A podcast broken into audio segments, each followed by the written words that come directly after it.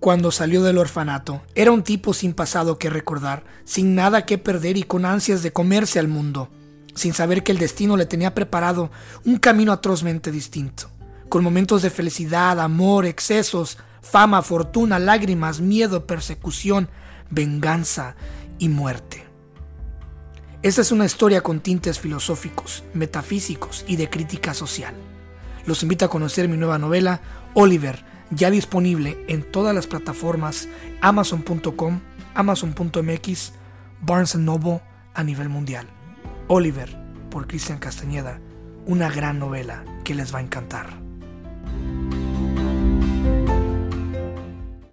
Familia, estoy aquí frente a uno de mis ídolos blogueros culinarios y estamos en, el, campo de batalla y no hay mejor forma de grabar un podcast que en el campo de, batalla cuando traes a un soldado, ¿no? Eh, él se llama Jorge Reinaga, alias o mundialmente conocido como Mexipapa Adventures. La verdad, es un honor tenerte aquí, te sigo desde hace muchísimos años, soy amante de la comida, me encanta ver a la gente comer, sé lo que envuelve y lo que es comer y sentarte a compartir la mesa eh, con alguien. He escuchado por ahí que uno no comparte alimento, al menos uno no comparte alimento si esa, si esa gente con la que estás comiendo no está dispuesta a pasar hambres contigo. Ah. ¿Entiendes? Y es muy sagrado eh, la comida y yo sé que tú lo miras así y te quería dar la bienvenida al podcast. es un podcast humano, es un podcast eh, que no busca amarillismo y lo más humano que puedo hacer o la pregunta más humana que te puedo hacer es ¿cómo estás el día de hoy? ¿Cómo estás en este momento? Este momento estoy feliz, estoy contento y como tú mencionaste, cuando uno está en su elemento o en su gallinero, que para mí es ah, un lugar aquí ah, en Oakland, y luego con buena comida, buena gente, ah, cuando estoy alrededor de todos esos elementos, soy la persona más feliz del mundo. Tienes un trabajo de ensueño.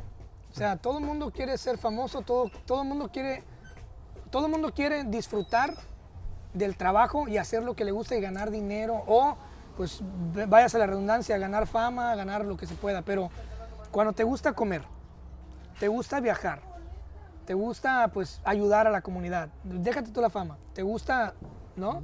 Y de repente aterrizas en un empleo, en, en una carrera donde puedes hacer todo eso, ¿qué se siente tener el dream job? ¿Sí existe el sueño americano? Sí existe. sí existe, fíjate que cuando yo conozco gente, es lo primero que me dicen, ¿Cómo me gustaría hacer lo que tú haces? o hay otro dicho que dice, cuando haces lo que te gusta, nunca vas a trabajar un día en tu vida. Mm. Entonces, para mí esto, esto no es trabajo, esto es algo que me gusta hacer, me encanta hacer. todos los días me levanto con ganas de hacer lo que hago, porque es lo que me gusta hacer. Y cuando dicen trabajo, hasta... Como que incomoda. Ya, incomoda eso, ¿qué es eso? ¿Entiendes? Pero estoy al 100.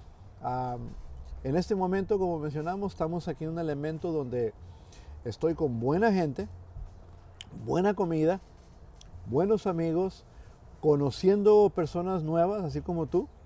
Y oye, ¿qué mejor que eso? Cuéntame de Jorge Reinaga.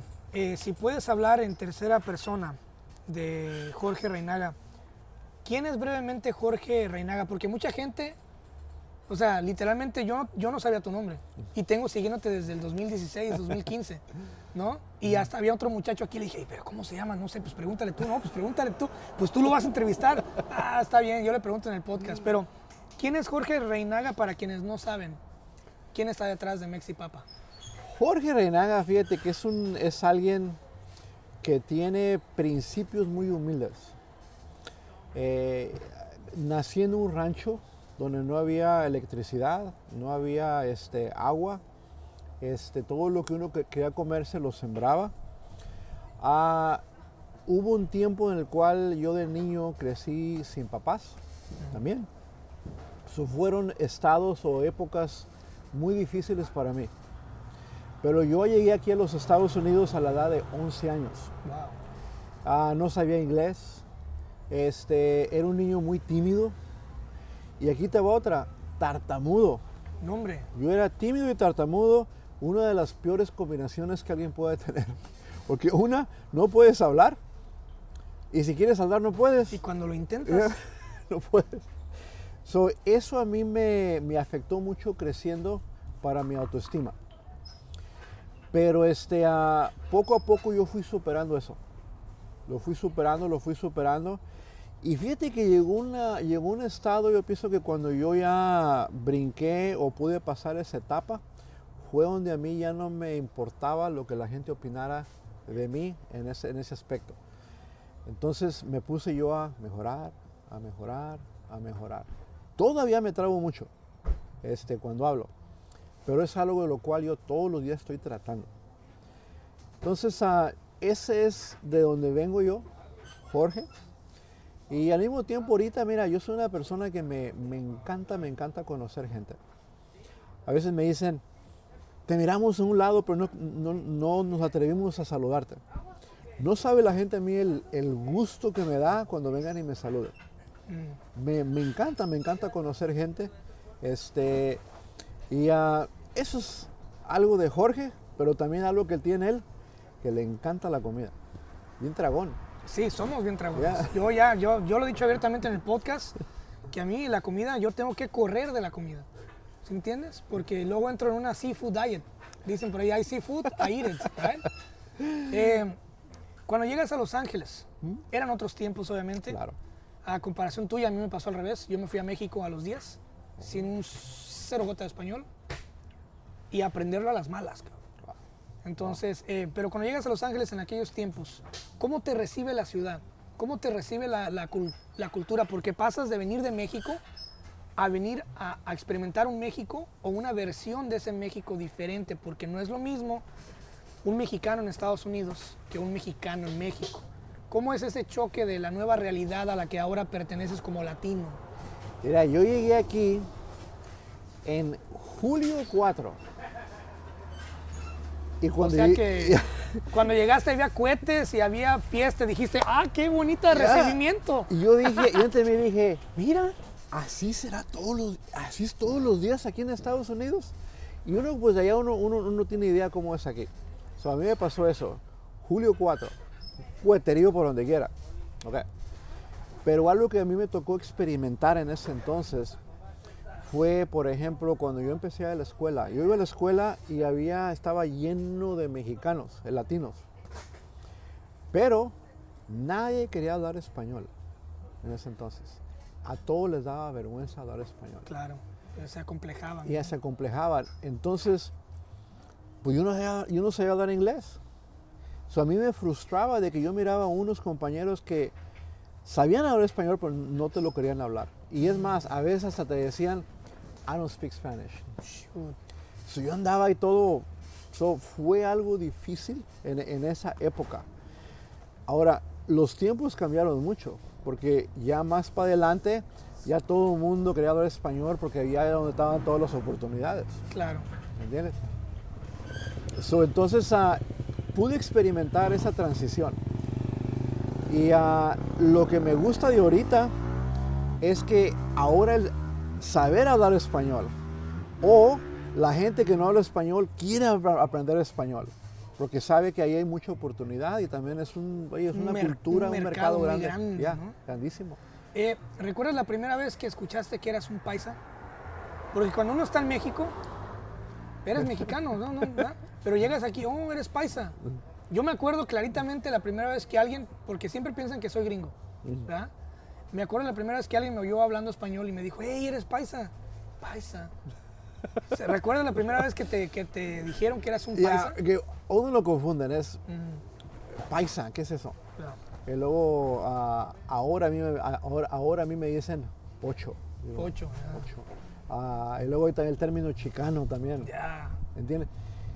So, a veces a uno le vienen todos esos términos y yo la mera verdad no les pongo mucha atención. Yo soy mexicano y se acabó. ¿Entiendes? Mi primer lenguaje es español y yo traté que mi español no se me perdiera cuando yo vine aquí a la escuela.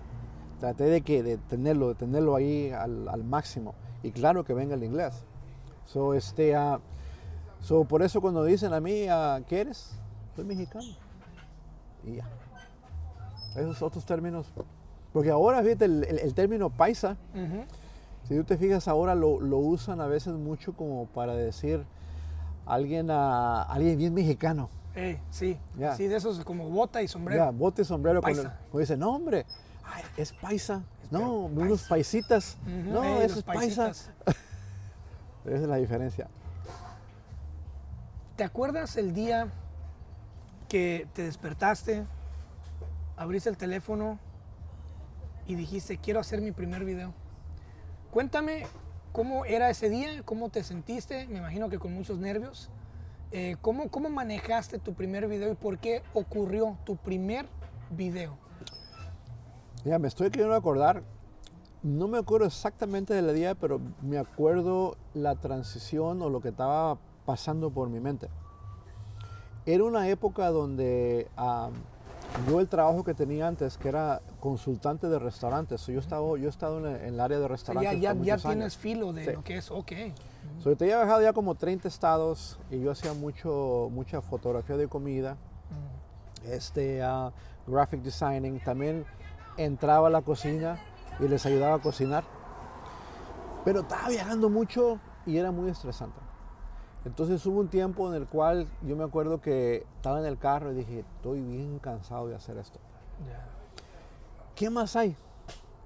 Entonces ahí fue cuando en ese tiempo el Instagram estaba agarrando vuelo. Me metí a Instagram y empecé a buscar food bloggers. Porque esa, esa era mi área, comida.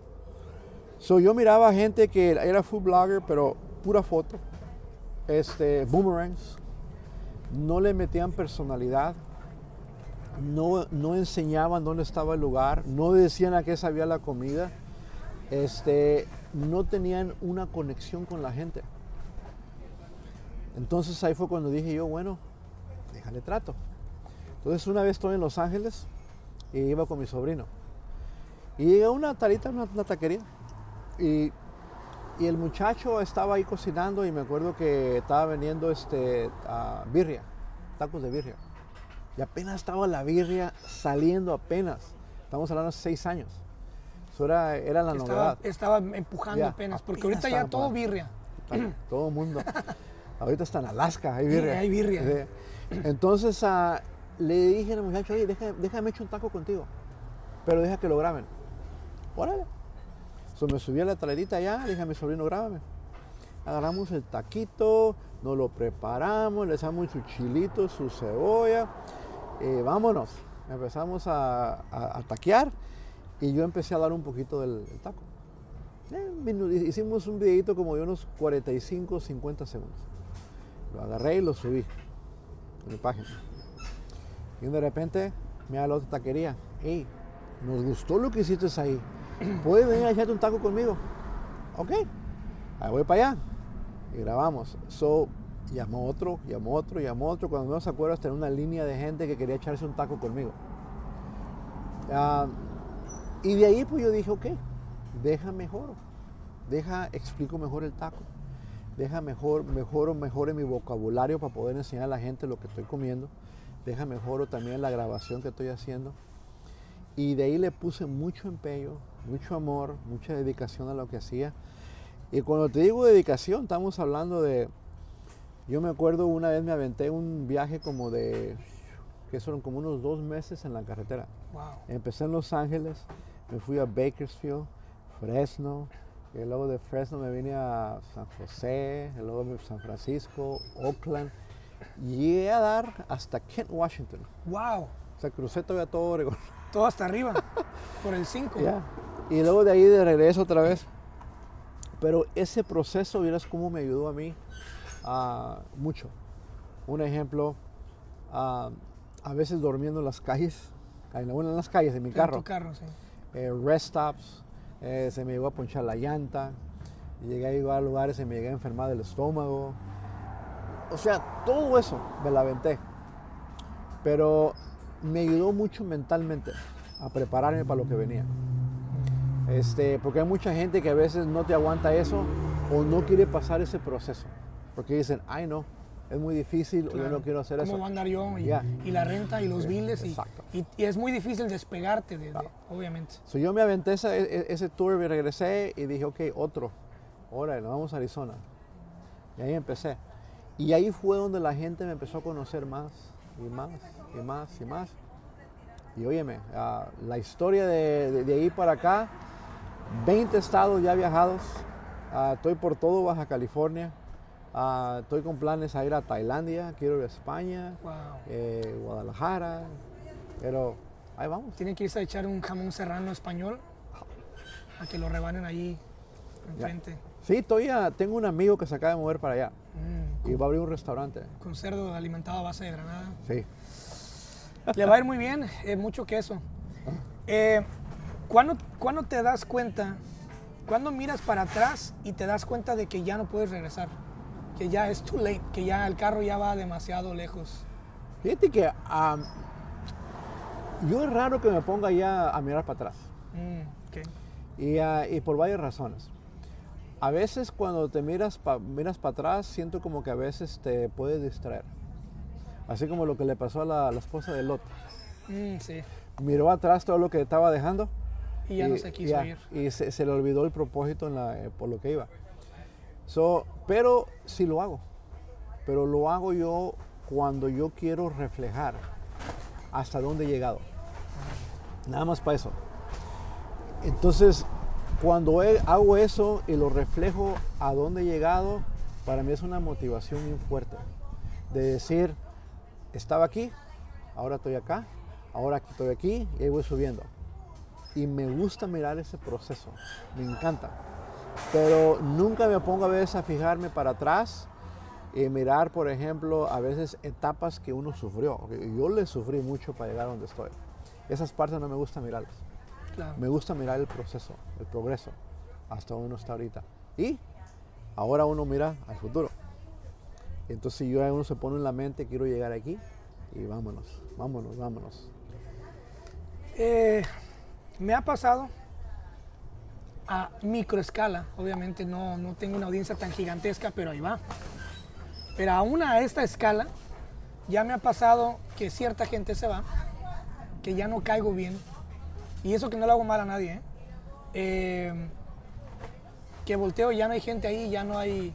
Y de repente viene uno que otro que viene a, quererte desanimar.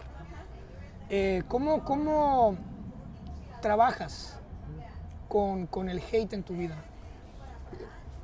El hate es un arma de dos filos. Todo depende cómo es que tú la, la agarres. Eh, te puede tumbar hasta abajo y ha habido gente que no la aguanta.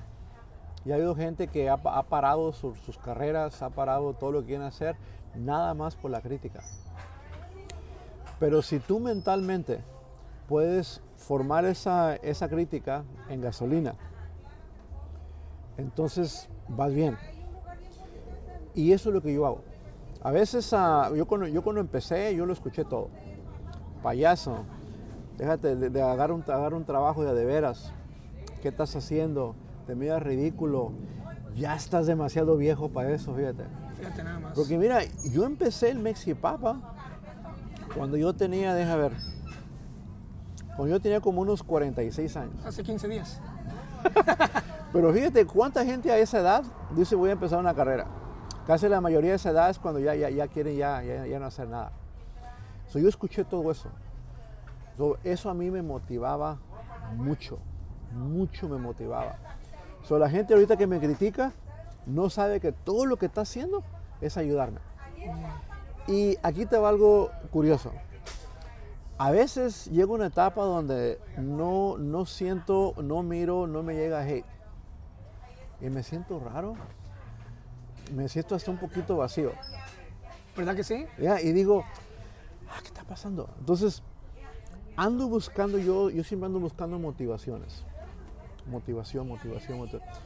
Y a veces, créemelo o no, ando hasta buscando el hate. Oye, ¿dónde están? Sí. ¿Qué pasó? ¿Qué, qué, qué, qué onda? Entonces ya cuando, ya cuando me llega un poquito de, ah, aquí está. Vente para y acá, de ahí chiquito. lo agarro. Déjame convertirte al cristianismo. Y a veces digo, no saben. Y no saben que a veces es lo que yo a veces necesito para, para que me motive para, para seguir adelante. Yo nunca en mi vida, fíjate, nunca en mi vida me iba a imaginar que yo iba a poder hacer las cosas que ahorita hago. Este, estar en, en, la- en- en las major networks, he estado yo en la, televisión. Este, una vez, una experiencia muy bonita, una vez fui a Baja. Primera vez que fui a Baja, aquí a Tijuana, Rosarito, todo eso. Que fue cuando primeramente empezamos a hablar. Ya se me Y hace me que acuerdo que me mandaste una foto que estabas en la chulada, Oh, man. sí, sí, ahí, ahí en, la- ahí en el hotel de Sí, Rosarito. no, le dije, y ahí, gracias. eh, Entonces, estoy ahí y me llega un mensaje de, de TV Azteca, la, la network más grande de todo Baja. Ujú, sí. Escuchamos que estaba aquí, puede venir al canal, lo queremos, lo queremos ah, conocer y entrevistar. Sí, lo miré. Vámonos para allá. Cosas como eso yo nunca me imaginé. Y ahorita las cosas que estoy haciendo también yo dije, híjole, yo no sé cómo le hice, pero ya al lograrlas, ahorita, ahorita yo ya me siento que ya puedo hacer lo que yo quiera. Si yo digo quiero hacer una película, Hacemos. la hago. ¿Me entiendes? Ah, hace poco yo me, me puse, dije, ¿cómo se escucharía tener un, un corrido de Mexipapa? Me lo hicieron y explicaron mi vida. Y después dije, que hay un- una canción de rap. La hicimos. Y un music video, ahí está otra Que vez. gracias por darme la primicia, les quedó muy bien. ¿Cómo se llama el, el muchacho este? El Jan Quicks. Jan Quicks. Y por cierto, un gran abrazo a Jan Quicks. Estás invitado al podcast. Eh, wow, que me, me dices que esa, esa letra salió. Oh, él, él la escribió ahí en el momento. Wow. Este, nada más escuchó el beat y nada más me hizo unas cuantas preguntas a mí. Este, en cuanto a, ¿cómo te diría? Este, a sayings que yo tengo, cosas que yo digo, las anotó y de ahí salió el, salió el video, el rap song. ¿Cómo, cómo, cómo te, o sea, ¿Cómo se siente saber que eres, pues eres tú, ¿verdad? Siempre llegas a casa y tú eres tú. Pero eres Mexipapa, bro.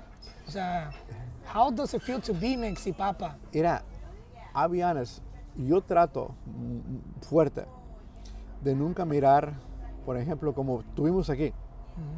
Hubo gente que eh, pasó ahí pitando. Eh, gritando ah, ahí. Acá, me- acá también. hijo, decían. Y luego acá alguien me pidió foto, me pidió acá, acá me conocieron. Un lugarcito aquí en Oakland. Y me sucede eso mucho. Pero yo trato de nunca poner a pensar en eso. Porque yo pienso que la humildad es algo bien, bien importante en ti. Si empiezas a fijarte, ah, mira cómo, cómo la gente me, me quiere. Claro. Mira cómo la gente me quiere. Ay, mira lo famoso que soy. Mira. Poco a poquito se te puede ir subiendo. Y yo no quiero nada de eso. Nada, nada. Ah, yo, a veces, yo he ido manejando y me- un carro se pone al lado y empieza a saludar. Hey, let's pull over. We'll pull over and we'll take a picture. Qué. You know? Pero yo, yo me gusta hacer para la raza, bro. Mm, Por eso yo digo, tengo un slogan que dice verified en las calles. las calles. So, las calles es donde yo estoy y yo quiero pertenecer a ese grupo y que todos ellos puedan ah, conocerme, eh, no importa a qué nivel esté. Entre más peligroso el barrio, mejor el taco. Uh, sí. Entre más peligroso está, si no estás agachándote porque te están lloviendo balas, el taco no esté tan bueno. Tienes que morder al taco sabiendo que puede ser la última mordida de tu vida, ¿no? Y, y si yo me quiero morir, así me quiero morir. Comiéndome un taco. Y ahorita escuchábamos un narcocorrido que pasó aquí atrás de nosotros y es porque estamos en un área no muy decente, pero pues yo por Mexipapa vamos a esquivar balas.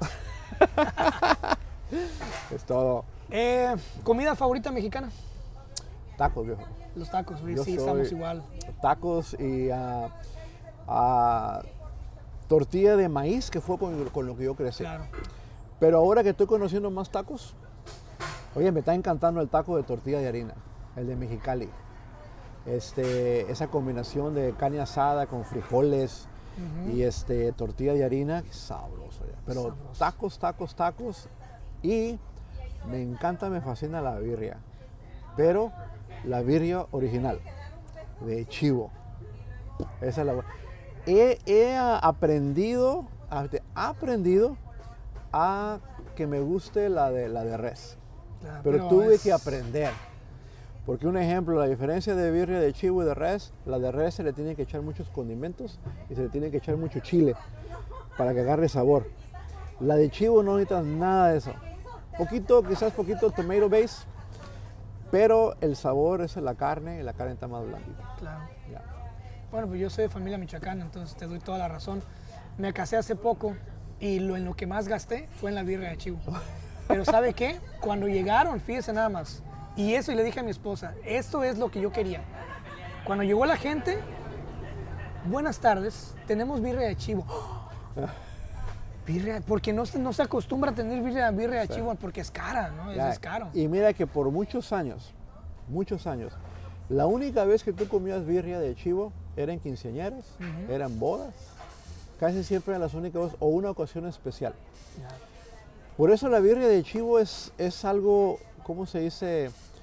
No, nostalgic, nos- Nostálgico. nostálgico para muchas personas porque dicen, ah, Me acuerdo me de- ah, la boda de fulano. Eh, ¿Entiendes?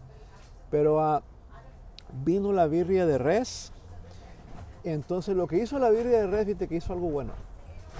Toda la gente que no, no conocía la birria de res, a mí la birria ahora la conoció.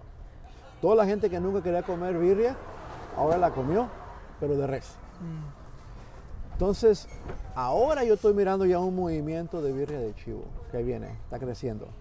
Entonces, yo, yo en sí estoy trabajando, fíjate, en algo, va a ser un documental Oh, que, va, que va a hablar de eso.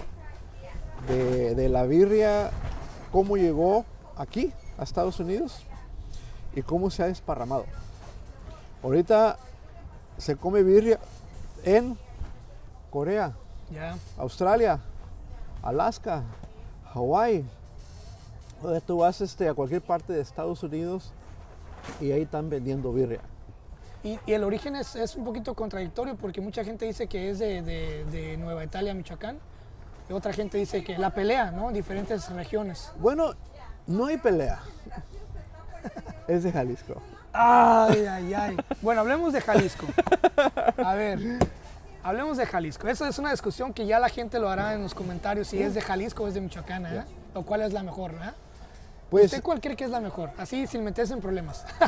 sin meterme en problemas y decirlo bien sincero, la de Jalisco. La de Jalisco. O sea, eh, si tú vas a un al, al Google y le pones dónde la birria, la birria original, te va a salir Jalisco. Jalisco. Ya. Bueno, gana el argumento. Hablando de Jalisco, yo amo Guadalajara, me encanta Guadalajara, siempre voy para allá muy seguido. Y tuve la oportunidad de probar la carne en su jugo. La carne en su jugo, ¿la recomienda? ¿Qué es la que le gusta la carne en su jugo? ¿Qué me tal? fascina esa carne. Porque esa, es- e- e- esa carnita, lo que me encanta es cuando, cuando agarras a, ¿cómo te diría? El juguito. Mm, Y el juguito casi siempre le ponen hasta un poquito de salsa de tomatillo. mm, la sí. carnita suavecita y luego frijolitos de la olla. Uf, sí. O sea, todo eso viene junto. El- Y a mí me encanta cuando a veces, un ejemplo, a uno, a uno le gustan los frijolitos, a uno le gusta su carnita, a uno le gusta a veces su caldito, su consomé, pero ahí parece que lo unen todo. Así que en una cucharadita, oye, Agarras un poquito de todos los elementos, ¿no? uh, una explosión de sabores. Qué rico es comer, ¿no? Sí. Eh, mencionaba, quiero regresar un poquito a lo social. Hace un tiempo, eh, le, creo que le robaron su carro o algo así, ¿se acuerda? Y la comunidad se unió para ayudarlo. Yo cuando miré eso, porque yo también fui parte de, andaba ahí a ver qué hacía, ¿no? Para- sí, claro, ese es Mexipapa, man. Y me acuerdo que la, uni- la- la- la- la comunidad se unió. Cuando usted, bueno, cuando tú ya tienes la comunidad y ya sabes que tienes tus, tus, tus fieles ahí, tus, tus, los que te quieren un chingo, ¿cómo, ¿cómo te hace sentir o cómo buscas conservar la comunidad? Mira, en esa época a mí me fue algo hasta, algo hasta emocional para mí. Sí, Porque a veces es cuando te das cuenta lo tanto que te quiere la gente. Soy, por ejemplo, ahí en South Central, que es la, pienso que la ciudad más, más peligrosa de ahí, de, de todo Estados que Unidos. ahorita hablamos ¿verdad? de South Central. Entonces, ahí me roban el carro, mi carrito. Y luego era un, era un Hondita y yo le tenía, tenía hasta una calcamonía de Mexipapa atrás, Sí, ahí puesta. Y bueno, yo todo lo que hice fue, puse, ¿te acuerdas? Puse ahí, Sí, sí, me, sí. me robaron mi carrito. ayúdenme. Y, y mira que ah, la- los comentarios, la tremenda unidad que hubo ahí fue tan grande, al grado de que ah, un dealer de Lexus me contactó. Y me dijeron, hey, nos no llegó tu historia. Queremos que vengas aquí al, al Lexus Dealer y te queremos dar una, un reno gratis. El tiempo que quieras no nos importa. Y ven y escógelo. Y yo me quedé, ¿en serio? Sí. Y no me la creía. Ahí voy. Y me acuerdo que yo con pena, escoge el que quieras. Y yo con pena, no, pues no sé. Ah, entonces lo vamos a escoger por ti. Me dieron un SUV, el más, el más lujoso. Órale, ahí te va. Órale, para que se le quite. Ya. Y yo le veo que les decía, oye, pero, yo viajo mucho. No, vale, no nos importa. Pero a lo mejor voy a a Arizona. Vete a donde tú quieras. Y luego la gente se unió y, y- y yo fue algo que me sentí, a, a ese tiempo me sentí un poquito, ¿cómo te diría? Medio raro, porque la gente me quería ayudar. Sí, o sea, económicamente. económicamente. No, hasta yo estaba también, yo una Yeah. vez le dije, hey, do you need anything? Y, y- y muchos me decían, hey, pásame tu, tu, tu, Tu Cash tu cash app y sabe qué. Y ahí me dio pena. Uno hasta dijo, déjame te creo un, un GoFundMe. Pero yo me decía, hey, yo estoy aquí para ayudar. no estoy para que me ayuden. Pero también llega una etapa donde uno tiene que, como dicen, se tiene que dejar querer. Claro. Y, el, y eso fue lo que el, el ex Dios me dijo. Me, me juntaron ahí este, varios ahí ejecutivos y me dijeron eso. Tú siempre andas ayudando a todos. Ya. Ahora es tiempo que te ayudemos. Así Sí. que déjate querer. Y dije, bueno, me, me dejé querer. Pero fue, fue algo, digo, que para mí viene emocionar porque fue cuando miré todo el amor y todo el cariño que yo tenía de la gente. Y más que todo de ahí del, del, del veramente a Hood. Ya. ¿Cómo se siente eso hablando del Hood? Que le mando un saludo a todos los del Hood de Los Ángeles. Se les quiere a todos por igual. Eh, y me gustaría un día ir al Hood, acompañarlo, al Hood pesado, Claro. porque hay gente muy interesante ahí. Uh, ya. Y eh, me gustaría sentarme a platicar con alguien de ahí. Porque hay cosas que ahí se ven que no se ven afuera. Ya. Porque no cualquiera entra, ¿sí entiendes? Sí. Y cuando yo crecí en East Palo Alto, me acuerdo que había mucho, mucho todavía en un roce de los 90, había mucho pandilla y todo ese show. Y yo me acuerdo que yo escuchaba de niño que eh, ciertas calles estaban bloqueadas y no entraba cualquiera. Y me acuerdo que se repetía mucho el, el- el ser genuino. O sea, when you're fake, you're not coming in. Ya. Entonces, ¿qué se siente ser uno de los pocos blogueros de LA que pueden entrar y salir como Pedro por su casa a esas zonas tan peligrosas y que muchos otros blogueros ni se atreven a meterse por ahí? Todo tiene que ver con, con conectarte bien con tu, con tu vecindario y conectarte bien con la gente de la calle. Claro. Entonces yo me, yo me hice de, eh, oye, me- caminar por esas calles, hablar con todos, a conocerlos. Este, hay, hasta unos homeless que conozco. Y oye, llegar y saludar a fulano, Sí. ir manejando y hay, ah, por ejemplo, yo te, yo- te puedo manejar por todo South Central. Yo pienso que te, con toda sinceridad te puedo decir que un, un buen 80-85% de taqueros ahí en la calle, todos me conocen. Ah, es más, he tenido hasta, hasta unos pandilleros Que han llegado y me han dado su teléfono. ¿Qué hubo? ¿Cualquier cosa? Cualquier cosa, una llamada, we don't care, we got you. You- me, me dicen, tú eres parte de la comunidad. Qué bonito, ¿no? Ya. Wow. So, se siente gusto. So, yo me siento cuando yo llego ahí, yo hasta, ¿qué ando? Cuando muchos de volada entran y se ponen todos sí, claro, tensos. bien nervioso. Si no mires para acá y... Eres el tío de los hispanos. Y Así sabes- es como yo te veo. Me pasó, voy a mencionar una- algo que me pasó en South Central. A ver. Ah, voy ahí, pues, un de repente me llega un policía por atrás. Y yo dije, ¿qué hice? Voy en bu- buena, you know, buena velocidad, tengo mis placas, tengo todo, no hice una wrong turn. Bueno, pull over. Y ahí el policía, al lado, me mira y le hace, you know why I pull you over? Le digo, no, sir, I have no idea. Y luego voltea para los lados. Y dice, can I take a picture with you? Y yo dije, man, as many as. So me salí y luego el canijo agarró su teléfono y le habló a su hermana FaceTime. Y le dice, mira quién paré. y la hermana, not give him a y ahí nos tomamos fotos. Y entonces yo hasta con la policía conecté bien. Lo- eh, conecté bien hasta con la policía al grado de que no sabes cuántas veces yo, me, yo, yo he comido tacos con los policías ahí en South Central. De que un- una, una- una vez llegué, venía de Chicago, paré y le hablé a un policía ahí de South Central. Hey, ah, ah, ¿tienes the, the night shift? Yeah. ¿Ya comiste? No. Vámonos los tacos, vámonos. Vámonos. So, tener esa conexión con todos, todo con todos, policías, gang members, ah, vendedores ambulantes, la gente que vive ahí, toda esa comunidad, oye, ya, ya, ya, ya uno se convierte parte de ellos. Surgieron videos atroces, man, porque por ejemplo mi mamá, ella vendía tamales en la calle y esquites y yo la acompañaba y íbamos a tocar los departamentos y me metía yo corriendo porque a veces no nos dejaban. Me metía yo corriendo a dejar órdenes de esquites. O yo entiendo lo que es la vendimia en la calle, la entiendo perfectamente. Y en México también vendí pizza en la calle.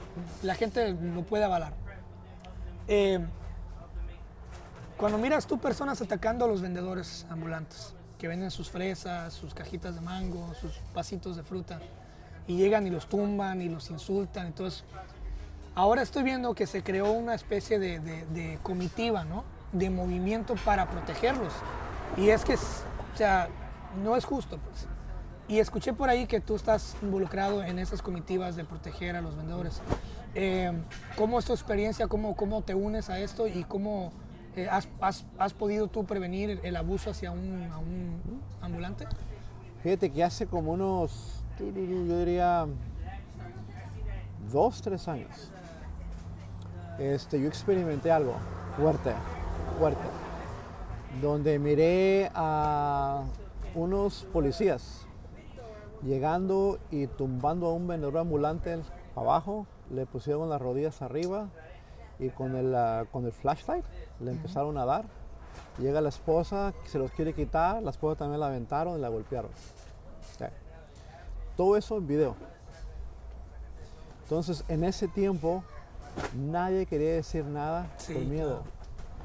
Entonces, yo agarré ese video y me fui con todo. Este, fui a entrevistar a los vendedores. eh, ¿Qué había pasado? Le hablé a la policía dije, yo, yo quiero que ustedes me den un reporte de lo que pasó, no me quisieron dar reporte. Pero yo hice mi propio blog en todo eso. Y fue, fueron como dos videos largos. Todavía están en YouTube. Sí los llegué a ver. Entonces, yo ahí noté algo, fíjate. Todavía si tú te vas para atrás y miras esos videos, tú puedes leer los comentarios. Y en ese entonces, y ahí me, ahí me dio mucha tristeza, porque los mismos paisas diciendo, ellos se merecen. Ellos se merecen porque no, no- no- no traen licencia. Y luego que se creen. Y sabe qué sabe cuánto. Y ya que están en que- todas las ya, ya, esquinas. ya, Sí, ya, sí, ya, sí. Se agarraron ahí y yo ahí peleándome con todos. Vámonos. Este, yo algo que, algo que tengo es que yo no me quedo callado. Si yo me agarré ahí mm, y luego me decían, ay, pero verdad que si, le hablas a la- si algo pasa, tú le vas a dar a la policía. Ey, yo no tengo nada en contra de la policía. Esto está mal. Y bueno, pasó eso. Después, yo conocí a un muchacho, me lo conocí en un restaurante, conectamos, nos hicimos amigos. Y después miro que él empezó a sacar videos defendiendo a raza. Y le dije, "Ay, se llama Alex, Alex enamorado. Y le dije, Alex, qué bueno, ¿en qué te puedo ayudar? Ok, ok, ok, vamos a hacer aquí, vamos a hacer. So, yo fui, participé en un, e- en un evento fuerte que hubo, donde, donde un, un señor de un gimnasio llegó y este, este, insultó bien feo, bien racista a una señora. Entonces yo fui, fui parte de ese movimiento. Yo fui también protesté afuera. Este, pero ahora estoy mirando de que esto ha cambiado mucho como estaba antes, para mejor.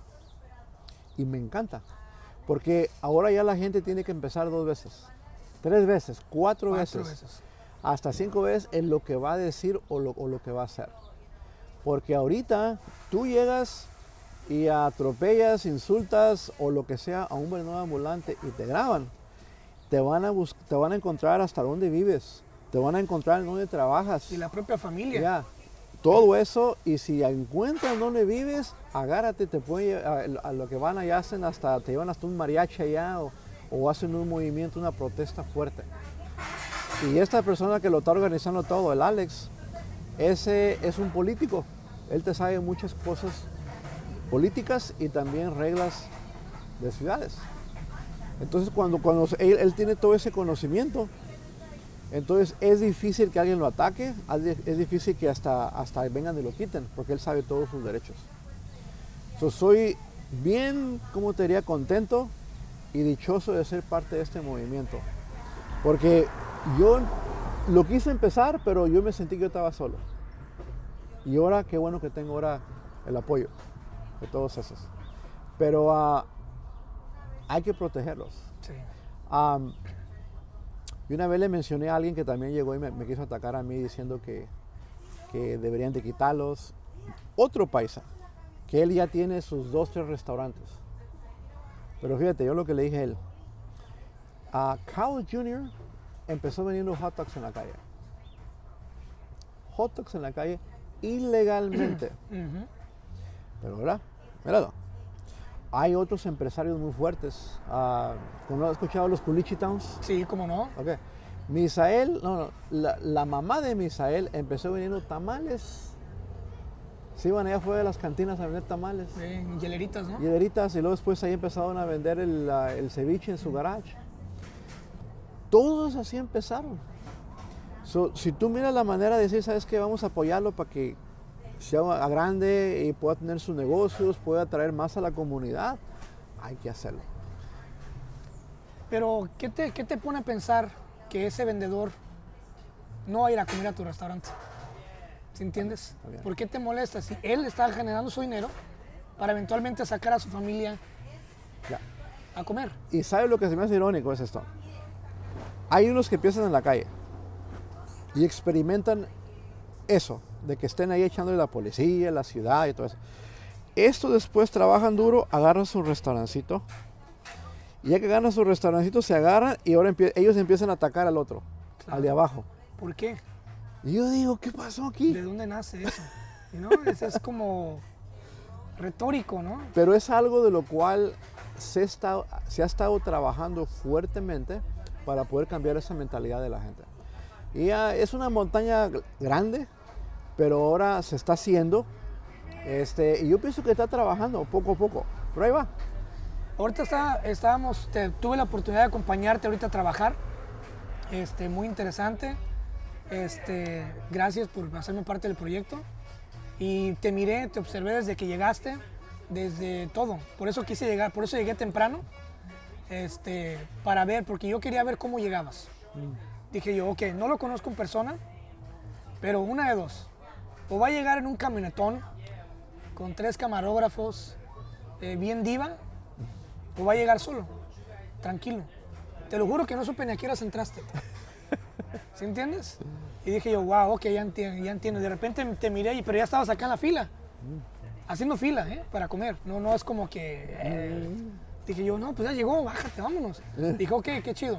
Eh, y estaba platicando con la persona, una de las personas de aquí, de esta taquería, de, de este, de donde estamos ahorita. Y me dice, le pregunté, "Ey, ¿cómo contactaron ustedes a Mexipapa? Dice, no. Él nos agregó porque escuchó de nosotros y él vino y nos, está haciendo el gran favor de estar aquí. Y dije yo, wow.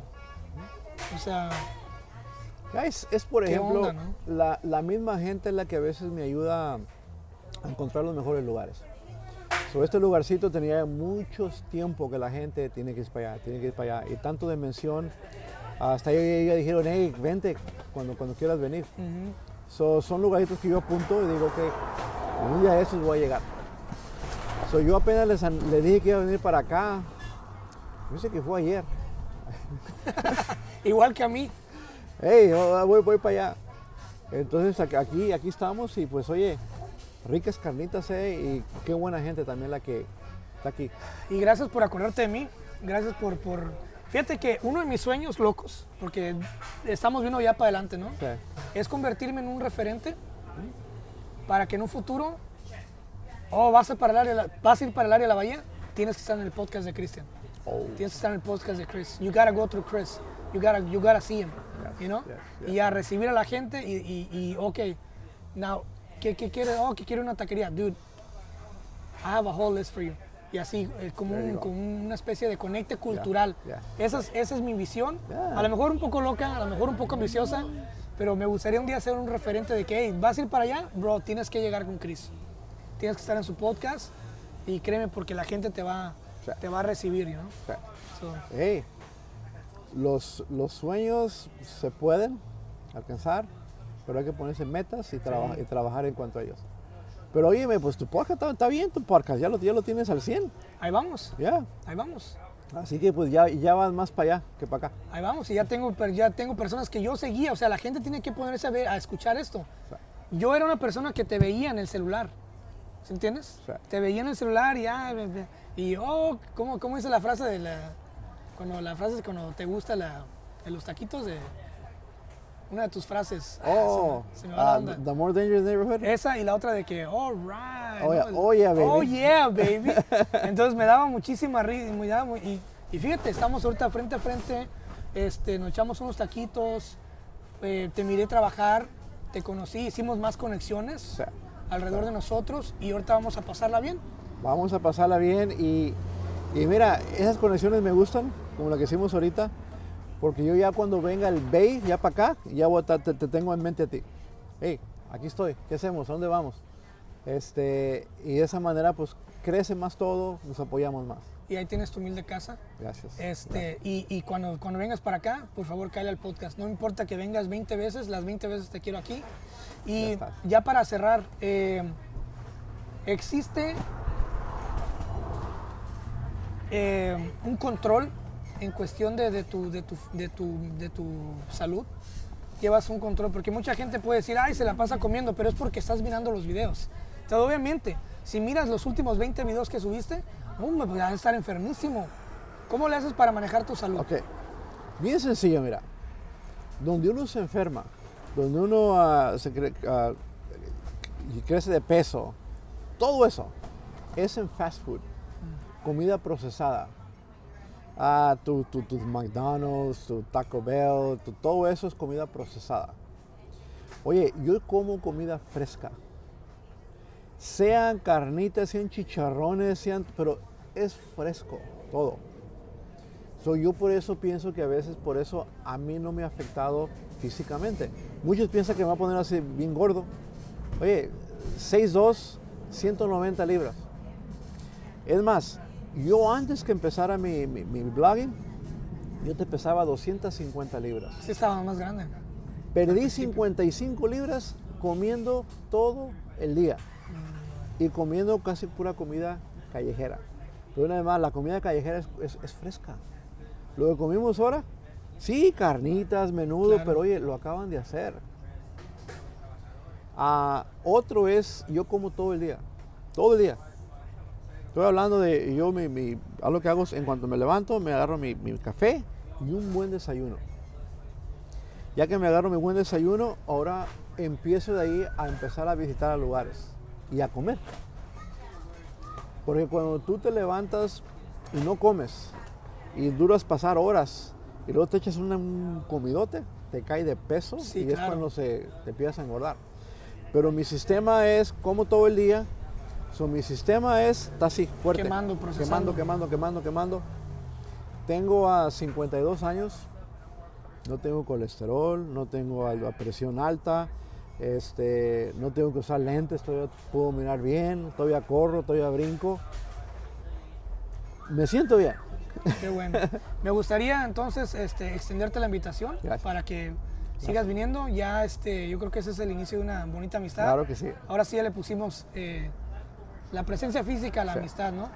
Y gracias por creer en mí, gracias por, por creer en el proyecto. Y algo muy importante que dijiste hace rato fuera del aire es que tú nunca miras los, los seguidores, nunca miras la cantidad, nunca miras nada de eso. Y sabes qué, estamos exactamente igual. Yo he tenido gente en el podcast, ¿verdad? Pero al final de cuentas, yo lo que estoy buscando, ni siquiera hago clips de mi podcast. Imagínate, ni siquiera hago videos de mi podcast como todo el mundo está haciendo clips. Sí, sí, sí. No, porque yo no vivo, yo no quiero depender. Sí, algún día vivir, ¿verdad? Pero no Sí. depender de tener esa presión de que debo de monetizar. Sí, Debo de hacer el trend, debo de hacer el bailecito y ahora tú tienes a Mexipapa ahí bailando ahí. Porque why is he dancing like that? Oh, he, he wants to follow the trend. ¿no? Oye, hasta curiosamente, yo tengo mi canal de YouTube. Lo tengo ya con 45 mil seguidores. Me vas a creer que apenas hace tres semanas que lo hice monetize. tres semanas. Imagínate. Ya. Y era porque mi enfoque no era ese. Exacto. Mi enfoque era, hey, yo quiero tener buen material y claro que crezca la página, está bien. Pero ahora que empecé con estos nuevos episodios de los mejores 10 tacos de sur de California, dije, no, pues mucha gente me decía, oye, pues no seas menso. Sí. Empieza a monetize. So ya, ya empecé apenas monet- monetize. Este, es más, todavía ni me llega mi primer cheque de Google, pero ahí va. Pero ya está, pero ni te das cuenta. Porque es, es lo mismo que me pasó con el podcast. Sí, yo sé que está monetizando ya, pero ni siquiera he cobrado nada, ni me interesa ver cuánto hay ahí. ¿Por qué? Porque luego te esclavizas a eso, bro. Sí. Miras el número y dices, wow, I, I gotta keep it up to kid. No, it's not about the number, ese es el contenido. Mexi Papa, muchas gracias por estar en el podcast.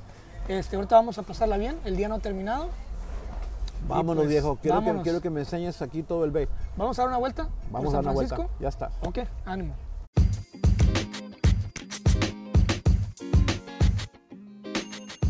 Si te gustó esta plática del podcast, yo te invito a que conozcas mi otro proyecto que se llama Pláticas Proféticas. Aquí soy yo mismo, sin miedo a la censura. Abarco temas de todo tipo, temas dulces y amargos. Y bueno, son monólogos bien chingones, bien padres, que te vas a divertir mucho y sobre todo vas a pasar un buen momento y vas a aprender cosas nuevas. Así que te invito a que conozcas el otro proyecto que se llama Pláticas Proféticas. Y ahí nos escuchamos también. Muchas gracias.